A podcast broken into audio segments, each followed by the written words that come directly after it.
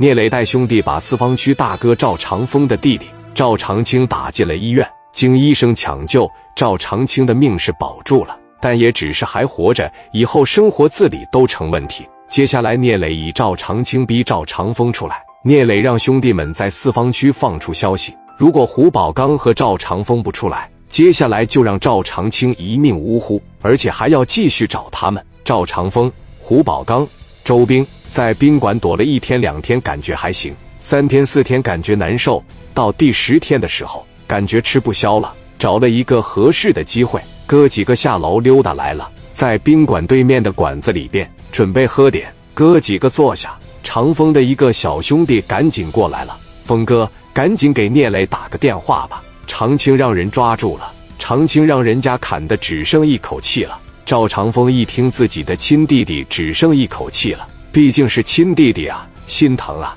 一屁股坐在凳子上了，哭了。胡宝刚一听只说了两个字：废了。赵长风边哭边说：“就是不听话啊，但凡要是听我一句话，他都不会这样。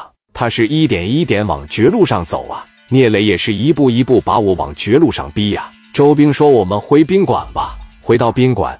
赵长风说：“我他妈不该把长青叫来，他完全是因为我们的事牵扯进来的。”胡宝刚问：“事到如今怎么办？”赵长风说：“实在不行的话，向聂磊妥协吧。这都第三四个回合了，哪一回也没整过人家，再斗下去不是两败俱伤了，而是我们单方面受伤。”胡宝刚问赵长风：“你的意思是？”赵长风哭丧着脸说：“找聂磊和谈吧。”该给人赔米的给人赔米，该给人道歉给人道歉。他说怎么地就怎么地吧，也别说这个那个了。你说呢？胡宝刚说行，那我给聂磊打个电话。胡宝刚把电话开机了，把电话打给聂磊。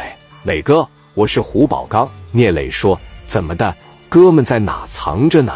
怎么不继续藏着呢？这电话怎么给我打过来了呢？磊哥，事情发展到现在，谁也别藏着掖着了。长青出事了，我们这边也听说了，希望磊哥手下留情啊！